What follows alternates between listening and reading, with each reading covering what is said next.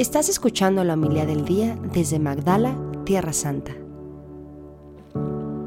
En aquel tiempo Jesús dijo a sus discípulos, los perseguirán y los apresarán, los llevarán a los tribunales y a la cárcel, y los harán comparecer ante reyes y gobernadores por causa mía.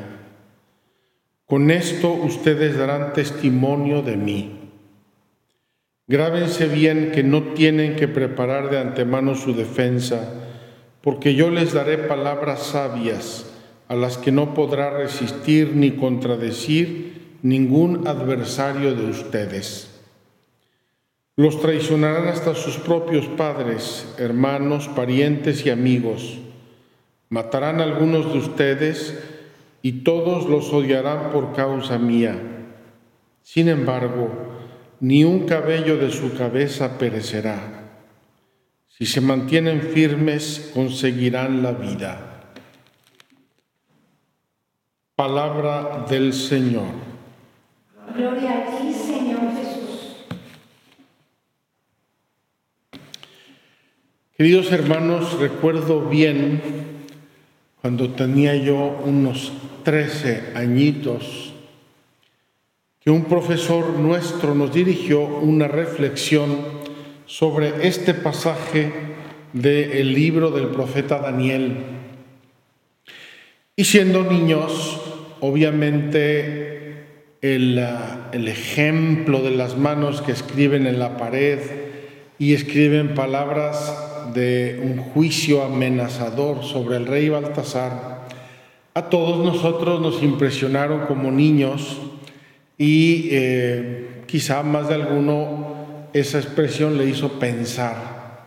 Lo recuerdo bien, esa especie de profecía que nos revelaba a nosotros niños, adolescentes, nuestro profesor. Ahora que ya no soy tan niño, me siguen impresionando esas palabras. Y me pregunto, ¿de qué modos de qué modos Dios se hace presente para iluminar nuestra conciencia. ¿De qué modos? A través de la palabra de un niño, a través de una pregunta, a través de una lectura, con un canto, en un sueño. ¿Cuántas veces me he encontrado yo gentes que reciben mensajes divinos a través de los sueños? Y aunque los sueños, sueños son, si nos ayudan, bien vengan. Dios nuestro Señor puede bien valerse de sueños para avisar a nuestra conciencia, para despertar nuestra conciencia. Lo que hoy nos quiere decir la Sagrada Escritura no es esta multitud de detalles que nos está refiriendo. Cuántos invitados eran, qué hacían, qué no hacían, qué decían, cómo se comportaban, etcétera, etcétera, etcétera. El mensaje en realidad es sencillo. ¿Por qué no has creído en Dios? Probablemente este rey Baltasar como su corte y sus amigos, sus amigas, estaban ebrios de poder humano, de mundo. No tenían tiempo para Dios. No tenían tiempo ni silencio ni clima interior para la escucha de Dios. Y entonces se pasaban la vida en francachelas, en fiestas, en celebraciones de toda índole, lo último que les importaba era Dios. De hecho, el rey, con esa lógica suya mundana, quería comprar las profecías de David, de, Daniel. Te pago, te doy, te hago, te regalo. Y Daniel la rechaza completamente. No es eso lo que me interesa, no es eso lo que me hace feliz. ¿Cómo podía un profeta de Dios sabio, como era Daniel, cambiar la sabiduría por un poco de poder? De ninguna manera.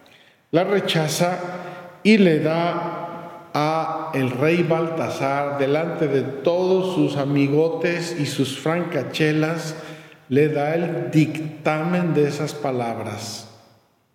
Sabemos por la historia que esa misma noche, esa misma noche, el reino fue dividido. Mientras el rey tenía mucha prisa en festejar, disfrutar y pasársela bien, su reino se fue dividiendo y finalmente se lo quitaron. Queridos hermanos, Dios nuestro Señor se hace presente.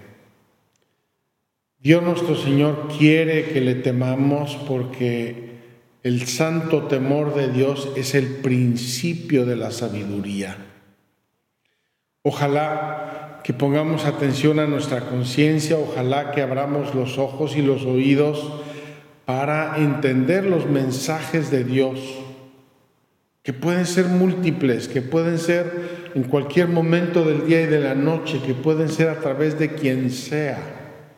Si tenemos el corazón abierto, si tenemos el corazón embotado, ya puede venir Dios mismo en persona y resucitar muertos, que nosotros seguiremos con el corazón embotado. Por eso, en el aleluya de hoy hemos rezado lo siguiente, sé fiel hasta la muerte y te daré como premio la vida. Qué contradicción. Sé fiel hasta la muerte y te daré como premio la vida. Puedes perder tu vida en tu fidelidad a Dios, que vas a ganar la vida. Nos lo va a decir Jesús en el Evangelio de muy diversas maneras. El que gana su vida la pierde. El que pierde su vida por mí la gana, la ganará para siempre. Queridos hermanos, pidámosle a Dios nuestro Señor que nos dé ojos para ver, oídos para oír y corazón para entender los mensajes que Él nos manda. Que así sea. Muchas gracias por escucharnos. Si quieres conocer más acerca de Magdala, síguenos en YouTube y Facebook.